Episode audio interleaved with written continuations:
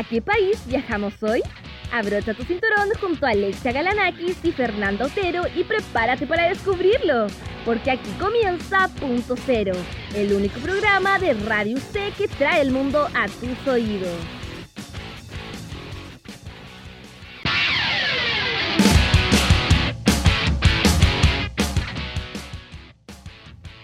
Hola, hola, espero se encuentren todos súper bien, súper animados para un nuevo capítulo de Punto Cero. Y como siempre, me acompaña mi compañera Fernando Otero. Hola Ferni, ¿cómo estás? Hola Ole, yo también estoy muy muy bien, espero que estén todos súper bien en sus casas, aprovechando esta, esta última patita de la semana con un día un poco nublado, pero nada que hacerle. Está perfecto el día para escuchar podcast. Sí, definitivamente. Y bueno, hoy día también nos vamos a ir a un país muy interesante y que quiero destacar que tiene muchos avances científicos. Es un país que, tiene muchos avances científicos, así que tenemos harto para hablar de ciencia. Bueno, y cuéntame las pistas, partamos por ahí. Ya, mira, eh, este país tiene más bancos que dentistas. ¿Ya? Eh, también es reconocido por hacer muchos quesos y muy muy grandes. Incluso algunas piezas del queso Emmental pueden llegar a pesar más de 120 kilos. Yo, sí, yo igual sí grababa el queso, pero 120 kilos alimentáis a cuánta gente. ¿Y qué más? Bueno, este país eh, también es famoso por la fabricación de relojes. Incluso realizan la mitad de la producción mundial de relojes de lujo. Bueno, yo creo que para ahí todos los fanáticos que saben de marca, yo creo que ya saben a dónde vamos. Sí, yo creo que ya, ya tienen una idea. También ahí? En, este país comen muchísimo chocolate. Y, y eh, para ponerlo en números, comen hasta 12 kilos por persona al año. 12 kilogramos per cápita al año. Es muchísimo. Y bueno, este, la última pista, es uno de los dos países que tiene una bandera cuadrada. Mm, bueno, ya todos saben a dónde vamos, así es, por favor, Ferni, termina y dilo. Hoy vamos a ir a Suiza, así que primero vamos a ir a escuchar la cápsula que nos tiene preparada Paulina Cabeza, que nos va a contar un poquito más de este país increíble.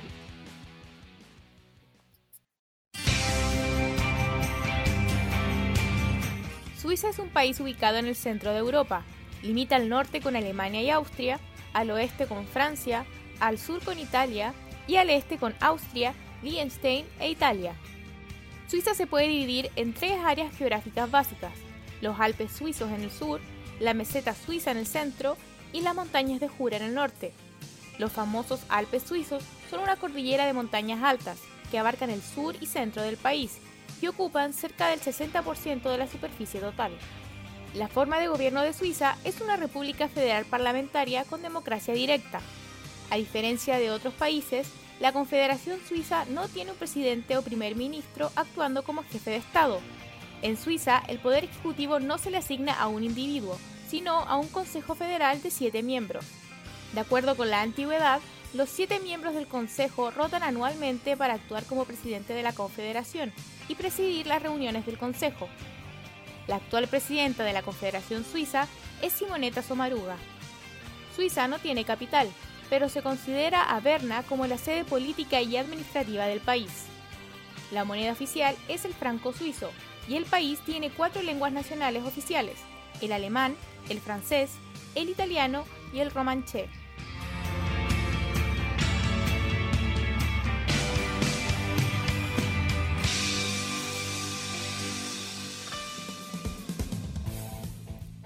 Muchas gracias Pauli por esa buenísima cápsula con más información para seguir el, día de hoy. Y Ale, cuéntame qué, vamos a escuchar hoy día.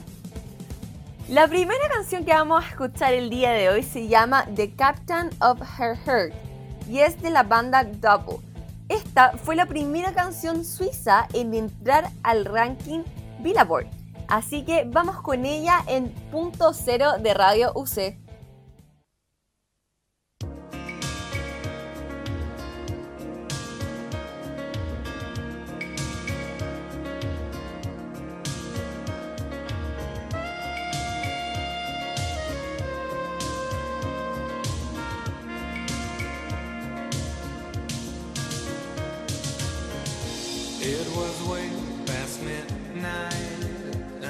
Still couldn't fall asleep.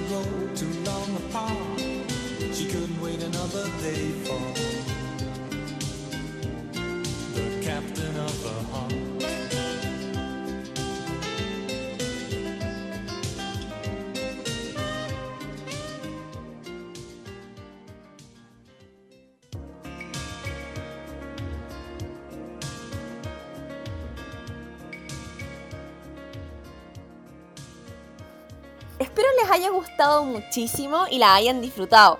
Esta banda se formó en Zurich, Suiza, eh, claramente, ¿no?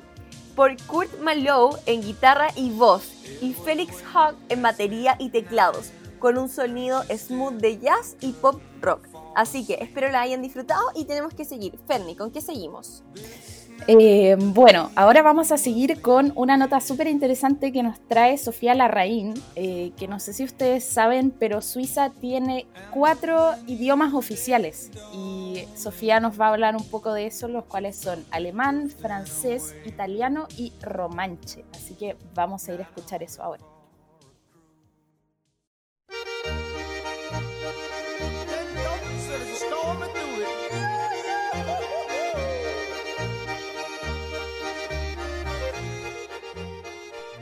Entre sus característicos Alpes y sus lagos azules como el mismo cielo, Suiza guarda una cultura que mezcla elementos muy distintos entre sí.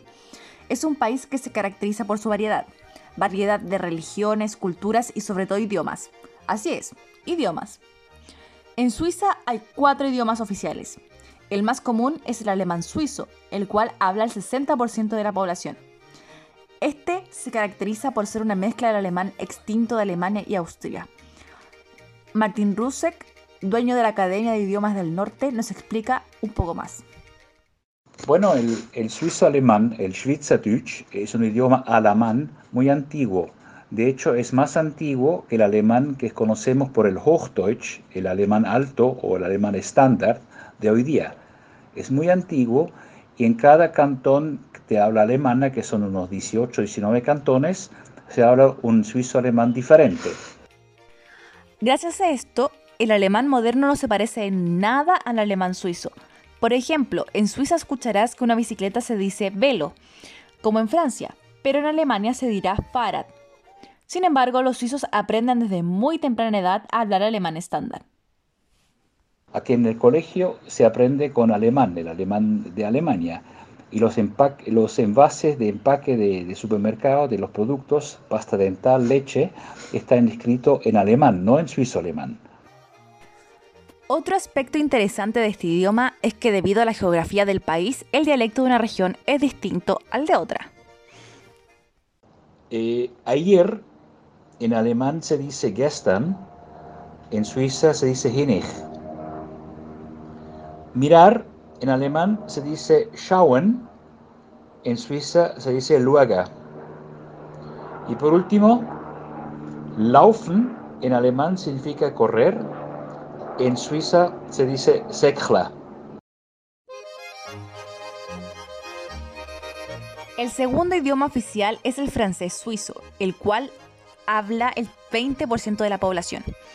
Con este idioma no hay grandes diferencias entre el suizo y el francés tradicional, a excepción de algunos modismos. Las ciudades donde se habla esta variante es Ginebra, Friburgo, Sion, Neuchâtel y otras. El tercer idioma más hablado de Suiza es el italiano, con alrededor de 350.000 hablantes, algo así como el 8% de la población. En este caso, el italiano suizo y tradicional son muy parecidos, a excepción de algunos modismos o dialectos locales como el ticinese de influencia lombarda. Según Martín Rusek, estas variantes del idioma son algo natural, debido a la gran historia que tiene Suiza y su antigüedad. Em, Entonces no es tan eh, de extrañar que, haya dialectos en Suiza porque también los hay en, Alemania o en Italia. Son países muy antiguos y han crecido sobre los siglos, los milenios. Por ejemplo, en Italia la palabra carnet de conducir la dirían como patente, mientras que en Suiza sería algo así como licencia de conducir. Gracias a toda esta variedad es que existen autores famosos para cada una de las ramas lingüísticas de Suiza.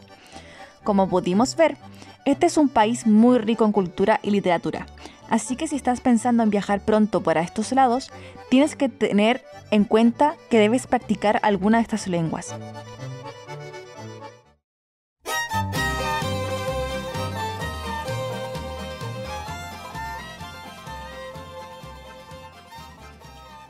Bueno, muchas gracias Sofi por esa interesante nota. Eh, creo que no, no- yo por lo menos no sabía que en Suiza se hablaban tantos idiomas, así que muy muy interesante que es- siendo un territorio igual pequeño eh, haya tanta diversidad de, de dialectos y de lenguas. Exactamente, a eso quería ir. O sea, la población es de 8,57 millones. Es harto, claramente, pero no es tanto. O sea, cuando lo comparamos con otros países, la verdad es que es súper pequeño en población. Y el hecho de que tenga cuatro idiomas oficiales, porque eh, es distinto tener cuatro idiomas oficiales a decir que se hablan cuatro idiomas. Claramente ya vivimos en una era globalizada en donde se hablan muchos idiomas. Pero el hecho de tener cuatro eh, de ellos, cuatro lenguas nacionalizadas, dice muchísimo. Sí, definitivamente es una mezcla de, de muchas culturas y, y un, un- un lugar donde se han juntado todos estos idiomas. Bueno, y ahora, a nuestra parte favorita. Gastronomía. Ferni, cuéntame el primer plato del día de hoy. Mira, el primer plato del día de hoy se llama rosti y esta es una receta tradicional de Suiza que se elabora con eh, papas ralladas o sancochadas y las, las ponen en una forma como de hamburguesa y les ponen sal y pimienta y normalmente se fríen en un sartén con aceite o con mantequilla. Y también Esto es un plato vegetariano. Sí, vegetariano, pero hay entra lo no... Ah, no, sí, lo vegetariano sí, no, lo no vegano. Porque a veces se le pueden añadir ingredientes como queso, bueno, tocino, eh, hierbas frescas, cebolla y también eh, lo acompañan mucho con huevos, lo que hace que sea un plato súper versátil porque, como dije, se le, puede, se le puede agregar muchísimas cosas. Así que si usted es vegetariano, puede comerlo. Si es vegano, lo puede adaptar. Y si le gusta la carne, también le puede agregar. Hay para todos los gustos. Hay para todos los gustos. El segundo plato del día de hoy se llama Tarte Tiflet y fue concebido cerca de la frontera franco-suiza en el departamento de Haute-Sabieu, donde se encuentra el queso reblochón local. Aunque el queso data del siglo XVI, el tartfliet no fue elaborado hasta la década de 1980. Hoy en día, el tartfliet es un plato básico en la mayoría de las estaciones de esquí, en particular en las de Suiza romana. Este plato rústico es una combinación almidonada de patatas cortadas, o como nosotros le llamamos, de papas cortadas en rodajas finas, trozos de tocino ahumado, cebollas caramelizadas y queso reblochón cremoso con sabor a nuez. Bueno, ahora con este segundo plato podemos ver que comen muchas papas, mucho queso, mucha cebolla. eh, son- Bueno, antes en las pistas dijimos o sea, que el queso es demasiado consumido en este país. Sí, es definitivamente de, los ingredientes y componentes más importantes de, de la dieta tradicional. Exactamente. Bueno, y ahora pasando a un plato dulce, existe un plato que obviamente no lo voy a decir bien, pero se llama Bundner Nusstorte, que es una torta de nuez. ¿ok? Eh, esto es, es una masa caramelizada rellena de nueces, que es originaria del cantón de Graubünden. Eh, y bueno, normalmente se elabora en panaderías independientes de todo el cantón y cada una de las cuales tiene su propia variación de la receta básica de esta, de esta pasta, eh, que como dije el relleno es caramelizado, incluye nueces, nueces picadas y nata. Esto se, se come normalmente como postre o con una taza de café o té, lo que sería, no sé, lo que nosotros decimos como la once. Bueno, y ahora Ale, cuéntame un poco más de otro dulce de Suiza. Bueno, el chocolate. Así decíamos nosotras que en este país se come 12 kilos per cápita anuales. Eso es un kilogramo mensual, o sea, es muchísimo. Y espero que ustedes sepan de dónde provienen, o sea, además del conocido Nestlé, Henry Nestlé suizo, hay muchos chocolates además que provienen de este país. Y como decíamos anteriormente, los suizos comen demasiado chocolate, entonces por ahí se parte todo. Además, este es un país pionero, porque fue de los países que primero comenzó a producir chocolate gracias al desempeño de numerosos pioneros. En 1819, Francois Luz Calier abre una fábrica de producción mecanizada en Cusier-sur-Vevey, cerca del lago de Ginebra. En 1826, Philippe Suchard abrió su fábrica de, de chocolate en Serrières, cantón de Neuchâtel. El número de chocolatiers se multiplicó hasta fines del siglo XIX. Y no solamente se hizo popular la elaboración del chocolate, sino que también contribuyó al desarrollo de los conocimientos de esta área. De aquí salen muchos descubrimientos que el chocolate no sería igual sin ellos. Ferni, ¿me cuentas el primero? Sí, mira, primero apareció el más conocido, que fue la combinación de leche con chocolate. Esta fue eh, una idea de Daniel Peter, que después de numerosos intentos en su fábrica de Vevey descubrió la combinación perfecta que posteriormente se convirtió en un éxito enorme, no solo en Suiza, sino que en todo el mundo, eh, pero que al final terminó ligando a Suiza con el chocolate para el resto de la historia. Exactamente, esto se hizo con una combinación de eh, leche en polvo. Fue en 1875 cuando Daniel Peter cambió completamente la forma de ver el chocolate. Luego, otro descubrimiento.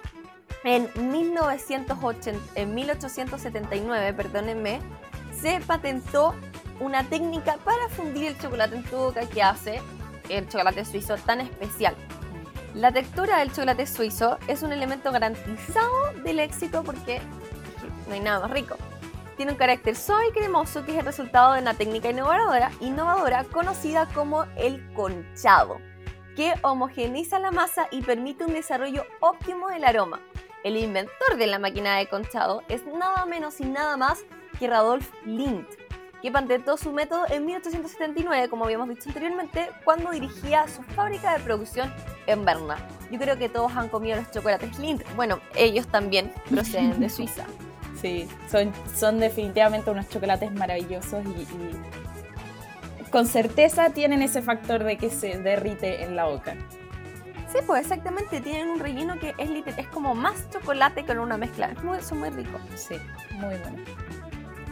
Bueno, y ahora siguiendo con, con otro avance, eh, un poco antes de esto, en 1819, Philip Zucker trabajaba en Berna, también en la confitería de su hermano. Pero siete años después decidió establecer uh, su propia fábrica en Serrier, como había dicho antes la Ale. Y en aquella época el chocolate se, solía ser muy granuloso y arenoso. Y bueno, Suchard eh, quería volverlo más apetecible, entonces trabajó para eh, hacer como la mezcla ideal de moler el azúcar y el cacao en polvo hasta conseguir una pasta más suave y más agradable. Mira, o sea, él inventó esta máquina mezcladora. Realmente también un avance, porque hoy en día es prácticamente como se hace el chocolate. Sí, no conocemos otra forma hoy en día. No. Bueno, y en otros datos creativos, el contemporáneo de Charles Amen Coger, quien fundó la fábrica de chocolate en Lausana en 1830, creó el chocolate con avellanas y el concepto de los palitos de chocolate. Imagínense. Chocolate con avellanas, qué rico. De ahí viene la Nutella. Para los amantes de la Nutella, ahí está el quien ideó todo. Bueno, tenemos que seguir adelante porque no nos podemos quedar pegados en el chocolate. Creo que podríamos estar hablando todo el día porque los avances son enormes y claramente todos estos descubrimientos y han llevado a Suiza a ser uno de los, los principales productores de chocolates en el mundo. O sea, sabemos que Nestlé es una de las empresas más grandes que existe. Y bueno, este fue un hecho súper innovador, sobre todo pensando que Suiza no es productor de cacao, y en ese entonces, cuando, cuando empezaron con toda la producción de chocolate, el cacao no venía desde Suiza. Entonces el hecho de que ellos hayan sido sus principales desarrolladores lo vuelve más interesante, creo yo. Sí, bueno, una prueba más de que Suiza tiene muchos avances en todos los ámbitos, no solo eh, científicos, sino que en el desarrollo de muchas, muchas otras áreas. Pero como dijo la Ale, no nos podemos quedar más en, este, en esta deliciosa parte. Así que vamos a ir a escuchar la segunda cápsula que Paulina Cabeza nos tiene preparada, eh, que nos va a contar un poco más de este país. Así que vamos con ello.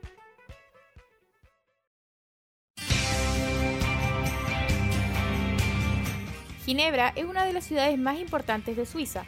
Además, es sede de algunas de las organizaciones internacionales más reconocidas a nivel mundial, como la FIFA, la ONU, la Cruz Roja, entre otras. Entre los atractivos de Ginebra está navegar por el lago Lehmann o lago de Ginebra, visitar la iglesia ortodoxa, erigida en el siglo XIX, visitar el reloj de flores llamado Horloge Fleury y pasear por la gran variedad de museos que ofrece. La ciudad de Zurich se destaca por su arquitectura tradicional medieval y con sus edificios a la orilla del río Limmat. Entre los atractivos de Zurich está el casco histórico de la ciudad, donde encontramos la iglesia de la abadía de Fraumünster, fundada en el siglo IX y considerada una de las más importantes de la ciudad. La ciudad de Lucerna está situada en el centro de Suiza y una de sus atracciones más destacadas es el puente de la capilla, una estructura de madera que atraviesa el río Reus y que une la parte vieja de Lucerna con la parte nueva de la ciudad. Fue construido en 1365 y es considerado el puente de madera más antiguo de Europa. Otros atractivos turísticos de Suiza son el castillo de Chillón, las cataratas del Rin y las ciudades de Cernat y Basilea.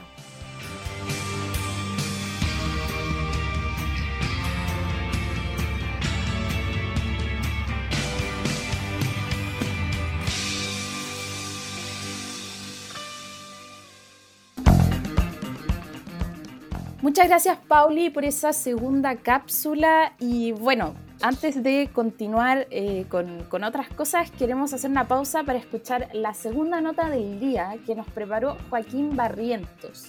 Ale, cuéntame un poco de qué nos va a hablar Joaquín. Joaquín nos va a hablar del yodeling, un canto a la tirolesa para los que no las conocen. Así que vamos a escucharla y después comentamos un poquito.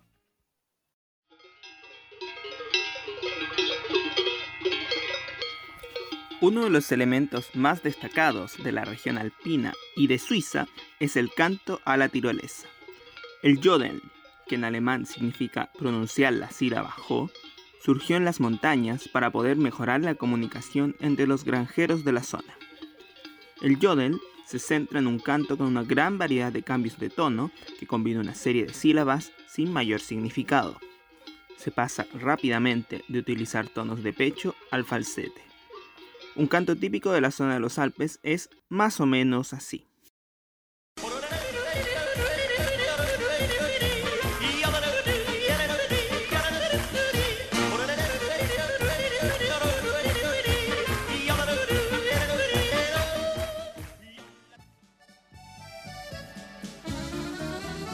Se dice que se desarrolló durante la Edad de Piedra, pero recién durante el siglo XIX comenzó a expandirse a otros lugares fuera de los Alpes. Esto fue gracias a la acción de intérpretes itinerantes que presentaban en algunos actos teatrales en Viena el canto a la tirolesa. En Suiza es posible encontrar distintas versiones del canto, con variaciones en la cantidad de voces presentes. En el Valle Muotatal, el canto Jutzli cuenta de dos a tres voces, mientras que Sauerli o Rugurserli de Appenzell son cantos naturales de varias voces, a menudo improvisados en forma espontánea. En fiestas u otros espectáculos, los cantos de varias voces a la tirolesa son a menudo acompañados por pequeñas campanas alpinas. Cantos parecidos al yodel pueden encontrarse en otras partes del mundo, no necesariamente influidos por lo hecho por los granjeros de Suiza. En Europa está el clima Chunli, en Georgia, que también tiene la característica de alternar rápidamente entre tonos altos y bajos. En Suiza y en otros países de los Alpes, el canto a la tirolesa vivió en el siglo XIX un desarrollo ulterior. Canto a la tirolesa, ya sea de dos, tres, cuatro voces y acompañado por un acordeón, es la variedad de canto más popular entre los cantantes organizados. Hoy en día hay unas 2.000 composiciones de canciones suizas a la tirolesa, sobre todo en alemán, pero también en francés. En la Suiza italiana o reto-romana ya no se practica el canto a la tirolesa, cantándose a lo sumo canciones de habla alemana. Algunos de los grupos más conocidos son los Appenzeller, de la región de Appenzell, y los Bravo Jodler, de la región del Tirol, que interpretan el yodel según los gustos de la gente de la zona. Quien es considerado el rey del yodel en la región es Franz Lang. Lang comenzó a tocar el acordeón con 9 años, y su mayor éxito fue una composición de 1968 llamada Kumstanlied.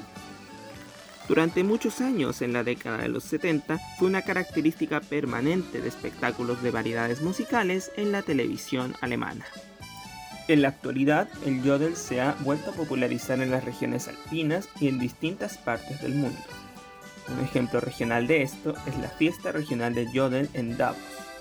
Por lo general, esta celebración se desarrolla en julio cada tres años y es apoyada por la Asociación Suiza de Yodel. Además de reunirse artistas de yodel, también es posible ver a lanzadores de banderas y músicos de trompa alpina. El yodel es una de las tradiciones más reconocibles de la cultura suiza. Más allá de su peculiaridad, también ha servido de influencia a otros géneros musicales de otras partes, como el country en Estados Unidos. Bueno, espero les haya gustado mucho esta información. Yo creo que este canto es realmente típico del país. Todo lo hemos visto. Yo creo que mi primer acercamiento fue en The Sound of Music o La novicia rebelde en español, que ellos cantan cuando están en las montañas, cuando hacen ¿cómo se llama, Ferni? Eh, este teatro con monitos. Sí, sí, sí. Hacen este teatro y cantan y bueno, yo creo que todos quienes han visto la película se van a imaginar exactamente esta escena en sus cabezas porque es muy bonita la canción. Bueno, Sí, muy bonita la canción y muy bonito el tipo, el tipo de canto. Y es un canto súper eh, peculiar, no es algo tan común, por decir así, es muy característico de la región. Entonces, muchas gracias Joaquín por la información tan, tan interesante. y ahora, para seguir adelante y seguir con el canto, seguimos con la segunda canción de Malia y Boris Blanc.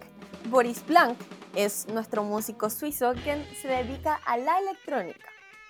La canción se llama Fever.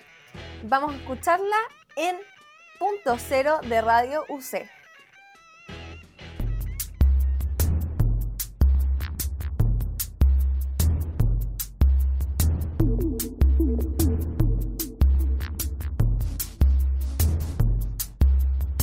Never know how much I love you. Never know how much I care. When you put your arms around me, I get a fever that's so hard to bear. You give me fever. When you kiss me, fever when you hold me tight. Fever in the morning, fever all through the night. Sun lights up the daytime, lights up the night.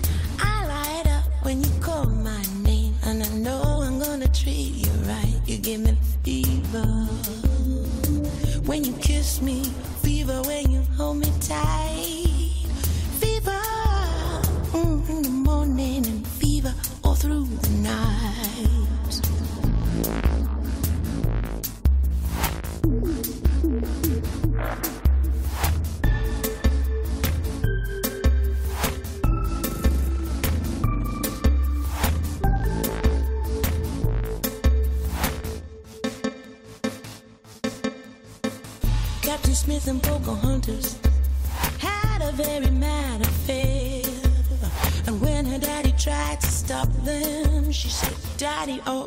Don't you. He gives me fever. With his kisses, fever with his flaming youth. Fever, you know, I, I'm on fire. Fever, yeah, I burn for sure. Everybody's got the fever. This is something we all know. Fever isn't such a new thing. Fever started long ago.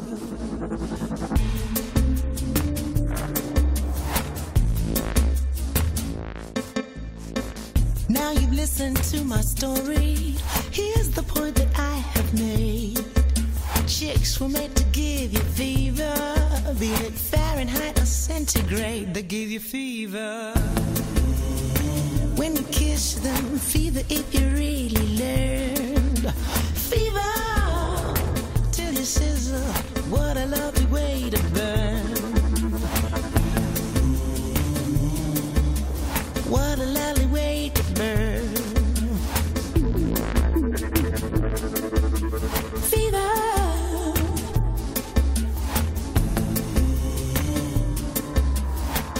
Started long ago.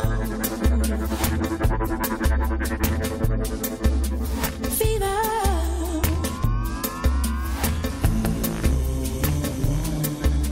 What a lovely way to burn.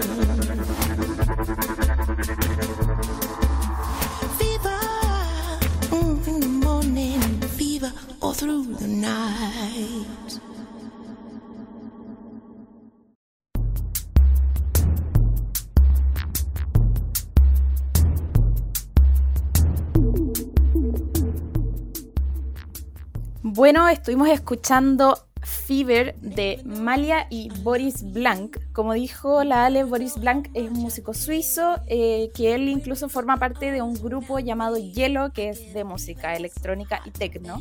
Y Malia, bueno, ella no es suiza, pero hace muchas colaboraciones con Boris Blanc. Eh, ella es proveniente de Malawi, que es un país ubicado en la región sureste de África pero eh, vivió la mayor parte de, de, su adolescencia en Inglaterra cuando se fue a vivir con su familia a esa edad. Bueno, y ahora vamos a seguir un poco, eh, como les comentaba al principio, Suiza tiene muchísimos, muchísimos, muchísimos avances en ciencia, tienen un desarrollo inmenso, tienen un nivel de inversión en investigación y desarrollo muy grande.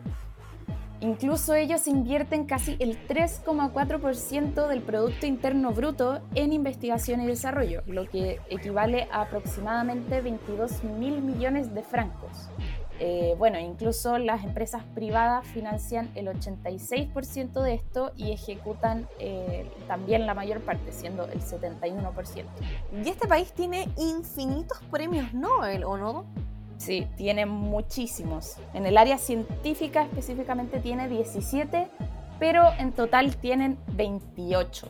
Ahora obviamente no les vamos a hablar de los 28 premios Nobel, así que vamos a mencionar un par eh, de científicos que obviamente han tenido avances muy muy importantes para el desarrollo de la ciencia en diferentes ámbitos.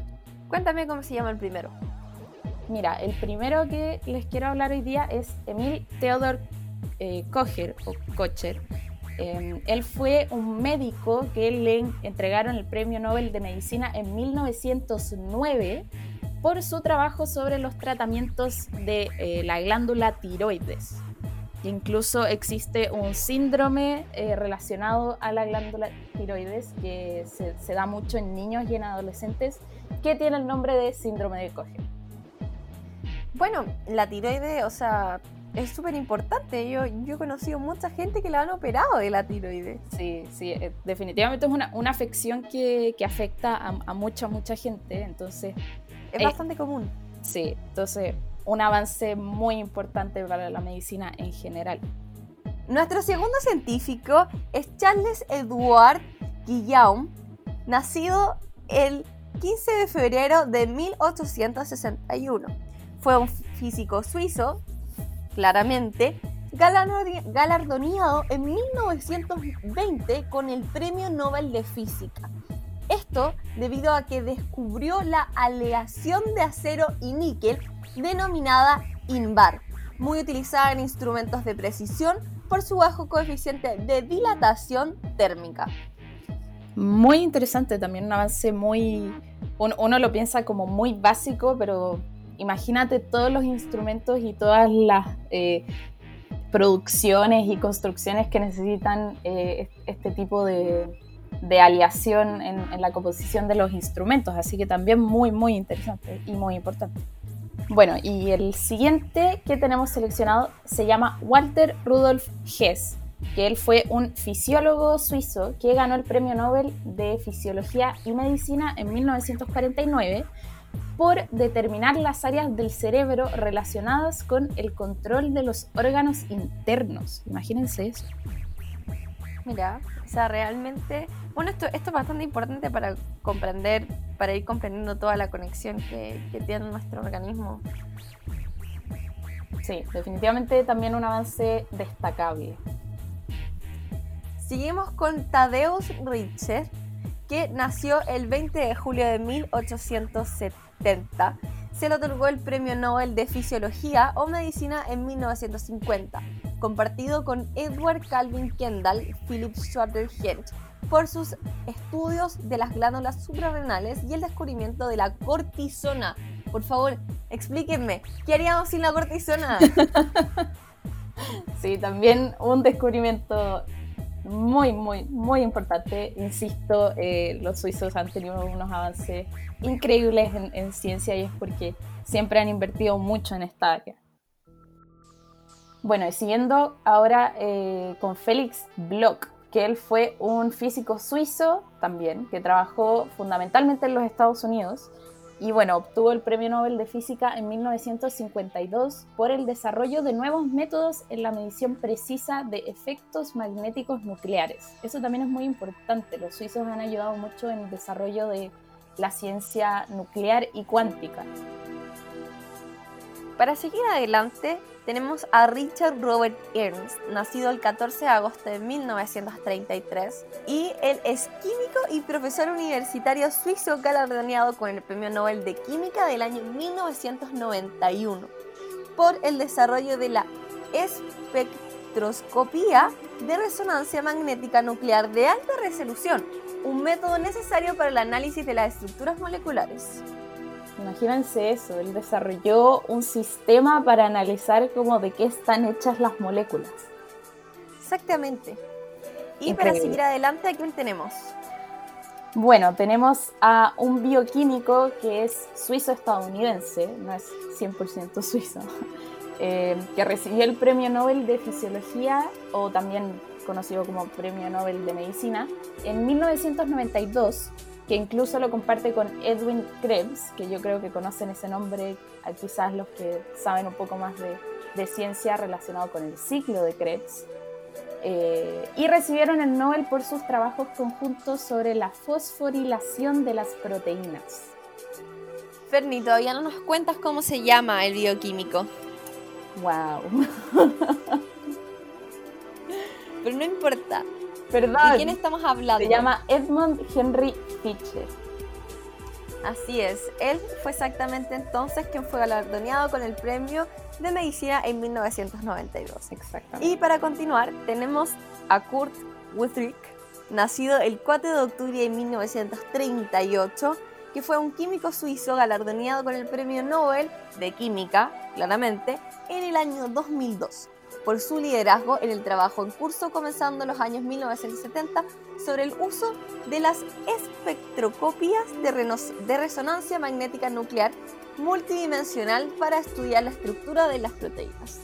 Claro, él terminó usando el invento de Robert Ernst para investigar otro tipo de estructura. Así que también muy, muy destacable. Bueno, y para terminar tenemos a Werner Arber, un microbiólogo suizo nacido en 1929. Él en 1978 obtuvo el Premio Nobel de Medicina, que lo compartió con Daniel Nathans y Hamilton Smith por sus trabajos sobre las enzimas de restricción, que estas enzimas son proteínas que dividen las cadenas del ADN, lo que permitió realizar modificaciones en la molécula de ADN y ampliar los conocimientos en biotecnología. Muy interesante entonces, muy completo y trascendental el aporte en la ciencia de este, de este gran país, gran pequeño país. y para seguir adelante debemos continuar con nuestra tercera cápsula de nuestra periodista Paulina Cabeza. Todos hemos oído hablar de las famosas navajas suizas, pero ¿has escuchado su historia? Todo se remonta al año 1891, cuando Karl Elsner fundó la Asociación de Cuchilleros de Suiza durante la depresión que azotaba el país. La idea de dicha organización era crear navajas que fueran útiles para los soldados del ejército de Suiza y que con ellas pudieran abrir latas de comida y también desmontar armas. Ese mismo año, en 1891, Karl Elsner fabricó la primera navaja suiza para el ejército. Esta navaja poseía una hoja, un punzón, un abrelatas, un destornillador y un mango hecho de madera de roble oscuro. La popularidad de estas navajas se expandió luego de la Segunda Guerra Mundial, ya que los soldados estadounidenses las conocieron y las compraron en grandes cantidades. Fue aquí donde surgió oficialmente el nombre navaja suiza, debido a que a los estadounidenses se les dificultaba pronunciar el nombre original en alemán. Actualmente hay muchos tipos de navajas suizas que incluyen combinaciones de herramientas para distintas tareas, y muchas están diseñadas para ser llevadas a diario, y no solo para propósitos bélicos como era originalmente. Incluso el término navaja suiza ha entrado en la cultura popular mundial como una metáfora de utilidad y capacidad de adaptación.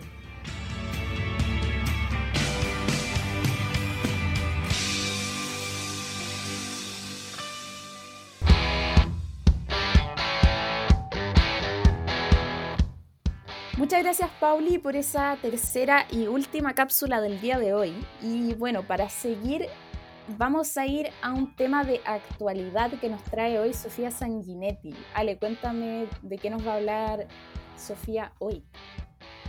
La Sofi nos trae la reapertura de centros de esquí y de la Copa Mundial de Esquí 2020 en San Moritz. Ustedes deben haber, si es que conocen, si no, deben haber, deben haber visto las fotos de las preciosas montañas que existen en Suiza.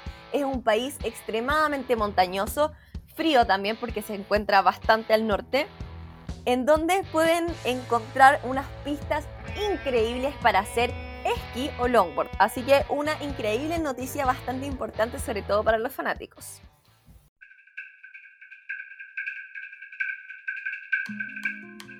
¿Y qué está pasando en Suiza? Como cada semana, daremos un pequeño repaso de actualidad por nuestro destino. Uno de los aspectos más reconocidos de este país son sus paisajes y especialmente sus montañas, que ocupan aproximadamente el 62,5% del territorio nacional. En invierno, los Alpes suizos se tiñen totalmente de blanco, cubriendo con abundante nieve los conocidos centros de esquí. Un centenar de visitantes de todo el mundo acuden a estos lugares en estas épocas del año para esquiar montaña abajo. Pero ¿qué ocurrirá este 2020 y principio de 2021 con este atractivo turístico? A continuación te contaremos todo lo que debes saber sobre lo que se debe o no se debe hacer en estas conocidas pistas nevadas de Suiza. Tan solo tres países del hemisferio norte accedieron a abrir los centros esta temporada. Luego de haber cerrado anticipadamente en marzo de este año debido a la pandemia, las principales canchas de esquí se reinventaron para hacerle frente a la fuerte caída económica. Así, se establecieron medidas de protección acordes a los tiempos que estamos viviendo. Con el rebrote del coronavirus en Europa, la llegada de extranjeros se verá reducida por los protocolos sanitarios. Sin embargo, con la consigna Todos a la pista, se busca atraer al público local. Los amantes de esta forma de adrenalina tendrán que adaptarse a ciertas medidas, algunas ya conocidas por todos. Estas son el uso obligatorio de mascarilla, excepto en las canchas, los andariveles o telecabinas permanecerán abiertas para su ventilación, los restaurantes no retomarán su actividad y por supuesto el uso de alcohol gel y distancia social. Pero los centros de esquí no se están preparando exclusivamente para recibir a los amateurs, sino que también a los profesionales. Un evento muy especial para los fanáticos de este deporte se llevará a cabo la primera semana de diciembre en los Alpes suizos. Como sede de la Copa Mundial de Esquí 2020, Saint-Moritz recibirá a las concursantes en la categoría Super Gigante, o más conocida como Super G, y Paralela Gigante. A diferencia de años anteriores, la disputa no contará con espectadores. Sin embargo, para aquellas personas que no quieran perderse de esta experiencia, la carrera se logrará visualizar desde las pistas abiertas al público. Pero si no cuentas con este beneficio, puedes seguir los resultados y la transmisión por medio de su página web, fis-ski.com. Nos sintonizaremos la próxima semana para más actualidad y cultura, informó Sofía Sanguinetti.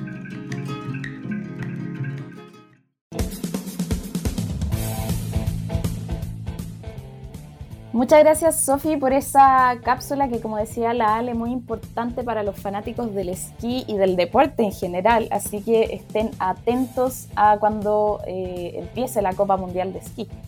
Y para terminar el día de hoy este increíble capítulo, traemos una tercera y última canción de Bubet llamado Nothing Happens Twice.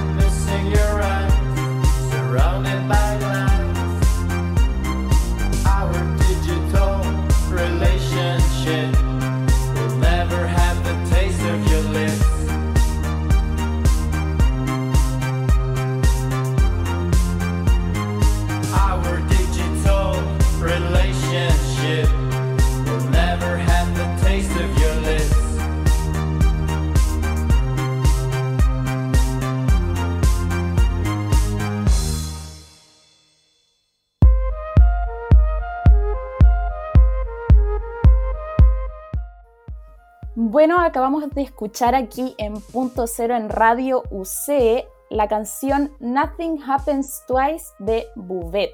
Esta es una banda de género alternativo independiente eh, de origen suizo, obviamente.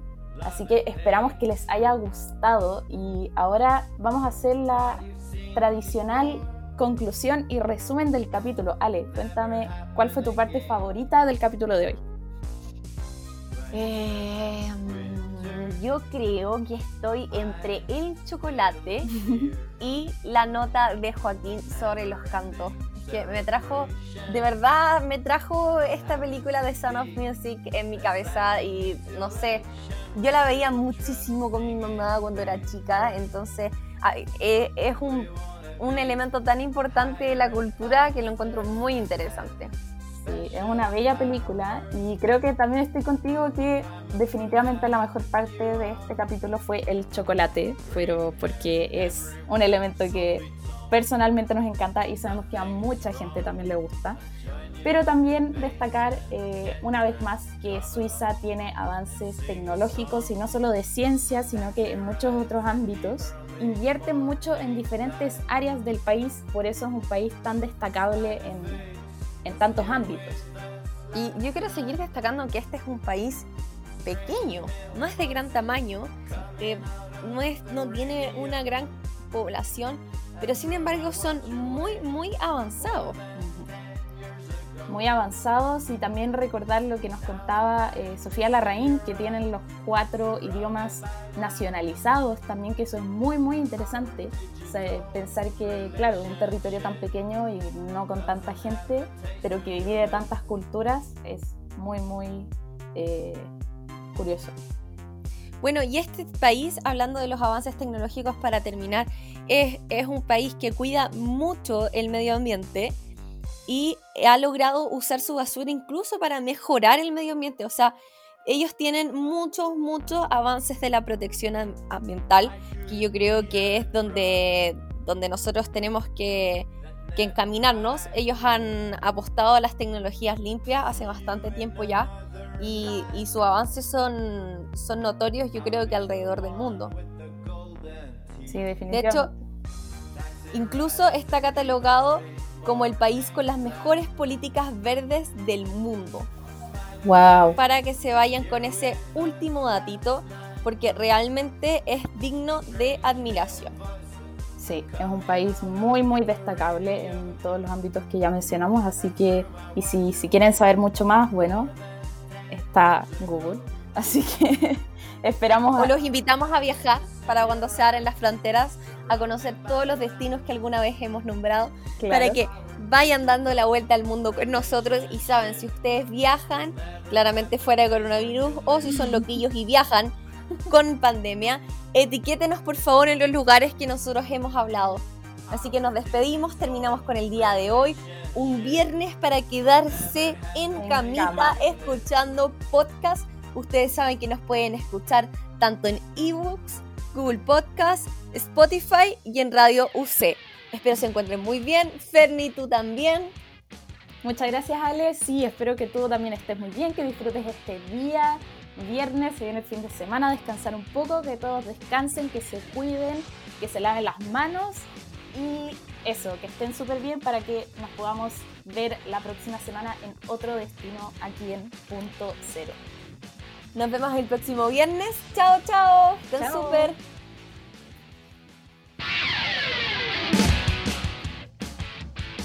El viaje no termina.